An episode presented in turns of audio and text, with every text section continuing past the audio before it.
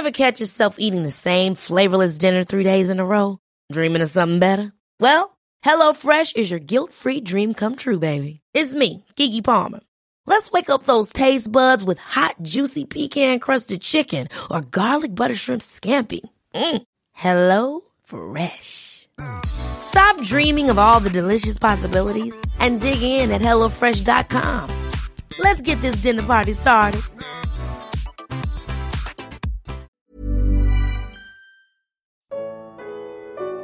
É possível viver em amor? Evangelho de Lucas. Comentário de Mari Persona.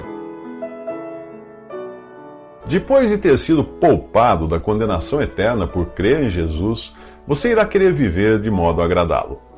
É disso que ele fala nos versículos 27 ao 36 do capítulo 6 de Lucas. Mas será que você consegue amar seus inimigos, ajudar quem o odeia e responder com bênçãos aos que o amaldiçoam? Suas orações incluem os seus caluniadores? E quando alguém o agride, você oferece a outra face? E no assalto, você entrega ao ladrão o que ele se esqueceu de levar? Jesus fala dos princípios que devem reger a vida dos que são seus discípulos. Princípios que são contrários aos instintos e à natureza que herdamos de Adão. Ele fala de um amor que é sobrenatural, pois é um amor que emana de Deus. Não é o amor dos filmes de Hollywood, nem a afeição natural de um pai. Um assassino, um assassino em série, ele pode eh, muito bem amar seus próprios filhos enquanto mata os filhos dos outros. Você não diria que ele sabe o que é amor, não é mesmo? Alguns chamam o versículo 31 de regra áurea, ou regra de ouro, e acham que quem agir assim terá a vida eterna. Ali diz: Como vocês querem que os outros lhes façam, façam também vocês a eles. Ora, o homem, no seu estado natural, é incapaz de agir assim por ser guiado pelo instinto de sobrevivência. Quantas vezes você convidou um morador de rua para dormir em sua cama, tomar banho em seu banheiro e sentar-se à sua mesa para três refeições diárias? E não é exatamente isso que você gostaria que fizessem com você se estivesse no lugar dele? A chamada regra áurea não é a causa de salvação, é o efeito. Ainda que não cumpra a lista de boas ações que Jesus apresenta aqui, se você nasceu de novo, creu nele como seu Salvador e teve os seus pecados perdoados graças ao seu sacrifício consumado na cruz, você está capacitado para isto. A nova vida que agora existe em você é sim capaz de amar como Deus ama, sem medo e sem reservas.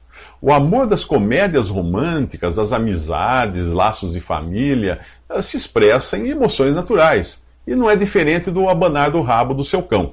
Qualquer ser vivo é capaz de expressar esse tipo de amor à sua própria maneira, da formiga até o elefante.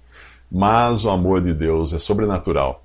É um amor capaz de amar inimigos, como Deus fez conosco, entregando seu, seu próprio filho para salvar esses pobres exemplares da escória humana que somos eu e você.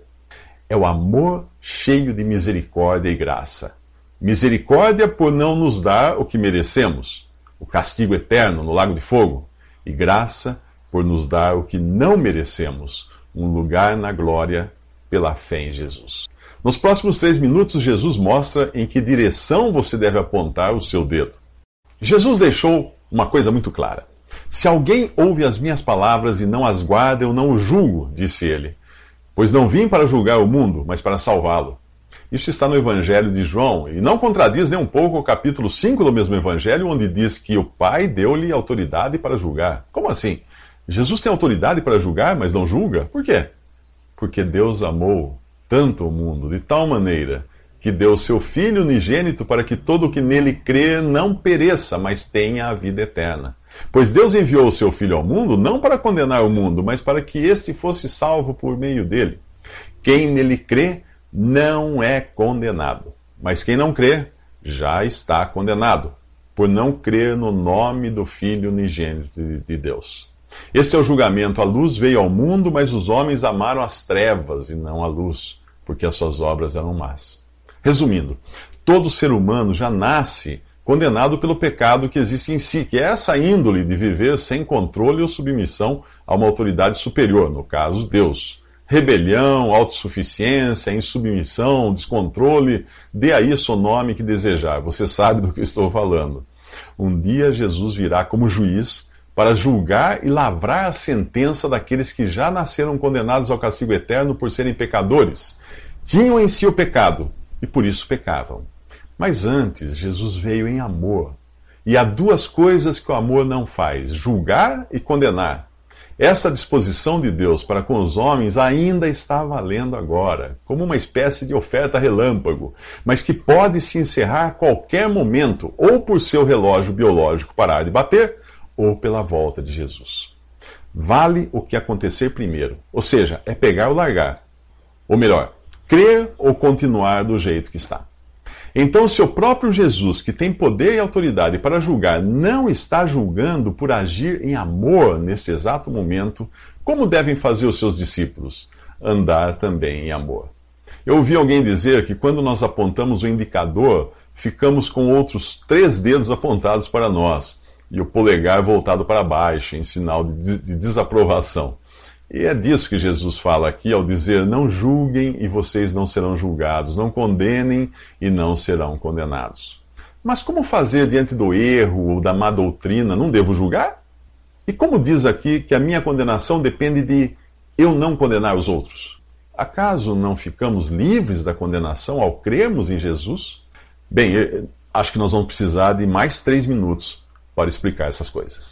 Muitos tentam aplicar a passagem que diz: Não julguem, vocês não serão julgados em qualquer situação, mas isto seria contrariar o ensino das Escrituras que nos manda julgar o pecado e a má doutrina. Aqui Jesus fala de não julgar as pessoas, os seus motivos, o modo delas verem as coisas. O contexto inclui a indagação: pode um cego guiar outro cego? Não cairão os dois no buraco? Um cego não pode guiar outro cego, mas também não há utilidade, espiritualmente falando, em alguém que vê guiar um cego. O primeiro acabará se exaltando da sua capacidade de, de, visão e o segundo irá sempre depender do outro para achar o caminho. Os fariseus, sim, eles eram cegos guiando outros cegos, e só no Evangelho de Mateus eles são chamados por Jesus de, de cegos por cinco vezes. Os sacerdotes do Antigo Testamento só podiam julgar as coisas pelas aparências, mas o cristão está aparelhado para julgar do ponto de vista espiritual. Todo aquele que creu em Cristo foi selado com o Espírito Santo da promessa, pois se alguém não tem o Espírito de Cristo, não pertence a Cristo. Paulo fala em Romanos 8. Assim, o cristão genuíno tem vista e tem percepção espiritual. O que foi tocado por Jesus pode dizer de si mesmo: Eu era cego e agora vejo. Obviamente, alguns teólogos e líderes religiosos odeiam ouvir isso. Tal ideia os coloca no mesmo nível de um analfabeto salvo por Cristo, já que ambos desfrutam de uma mesma percepção espiritual, qualidade que não depende de capacidade intelectual, mas do Espírito de Deus. Porém, os crentes não têm todos os mesmos dons, a mesma comunhão e o idêntico crescimento no conhecimento de Deus. Por isso, aquele que recebeu de Deus um dom poderá ajudar seu irmão em um momento e ser ajudado por ele em outro. Mas nenhum dos dois é cego. Ambos têm a vista e o senso de orientação que vem da nova vida em Cristo. Mas, voltando à questão do julgar, não devemos julgar as pessoas e seus motivos, mas devemos julgar, sim, os pecados ou as doutrinas que as contaminam tendo como padrão sempre a palavra de Deus. Julgar, as a, julgar a coisa que contamina, sem julgar a pessoa contaminada, é, é mais ou menos como falar mal do cigarro por amor ao fumante. Alguém que tem o Espírito de Deus e está assim dotado de visão espiritual, certamente se deixará guiar por um irmão que enxergue nele alguma falta apontada na palavra de Deus e entenderá que o outro faz isso por amor. Mas para explicar o, perdão condicional que aparece nesse versículo 37 de Lucas 6, nós vamos precisar de mais três minutos. Jesus diz: Não julguem e vocês não serão julgados. Não condenem e não serão condenados. Perdoem e serão perdoados. Aqui ele não fala do perdão judicial, absoluto e eterno, que já foi garantido na cruz a todo aquele que crê nele, quando Jesus assumiu a culpa e pagou a pena do pecador. Se Jesus tomou o seu lugar e pagou a sua pena, não há de que Deus o acusar, não é mesmo? Porém, sempre que você julga ou se nega a perdoar o seu, o seu semelhante, você estraga a sua comunhão com o Pai. E ele é obrigado a julgar e aplicar uma disciplina em você. Mas isso é cancelado quando você, arrependido, confessa sua falta e perdoa o seu próximo. É deste julgamento, condenação e perdão que Jesus fala aqui. Por ter sido completamente perdoado e salvo, você pode agora chamar Deus de Pai e ser chamado por Ele de Filho. Vivendo então nesta nova esfera de responsabilidade, você jamais perderá a sua posição de filho, mas pode perder a sua comunhão com o Pai. E esta não será restabelecida enquanto não se retratar. A sua responsabilidade, portanto, é de não julgar o seu próximo para não ser julgado por seu pai, de perdoar para receber o perdão paternal e não judicial, e assim viver feliz na família de Deus. Enquanto você não acerta o passo, o pai o deixa de castigo e o priva do prazer de sua companhia. Agora você entende por que tantas vezes você vive abatido, triste e deprimido Olhe para trás e veja se não tem alguma pendência a ser resolvida com alguém. Veja que aqui também o ato de receber está condicionado ao ato de dar. No sentido absoluto, nós podemos exclamar como Paulo, no capítulo 8 de Romanos, dizia: ah, Se Deus é por nós, quem será contra nós? Aquele que não poupou a seu próprio filho, mas entregou por todos nós, o entregou por todos nós, como não nos dará, juntamente com ele e de graça, todas as coisas? Afinal, nosso Deus e Pai de nosso Senhor Jesus Cristo nos abençoou com todas as bênçãos espirituais nas regiões celestiais em Cristo. Esse é o lado absoluto e eterno daquilo que nós recebemos. Mas ao dizer deem e será dado, uma boa medida, calcada, sacudida, transbordante será dada a vocês, Jesus está se referindo à nossa disposição diária de compartilhar, de compartilhar com outros o que Deus já nos deu seja em termos materiais ou espirituais. Pense em um semeador. Quanto maior a quantidade de sementes que ele lançar, mais espalhadas, e mais espalhadas elas forem lançadas, maior e mais extensa será a sua colheita. Portanto, abra mão, pois como pode o semeador esperar algum resultado se semear de punho fechado? Nos próximos três minutos, Jesus mostra a quem realmente devemos julgar. Visite respondi.com.br. Visite também 3minutos.net.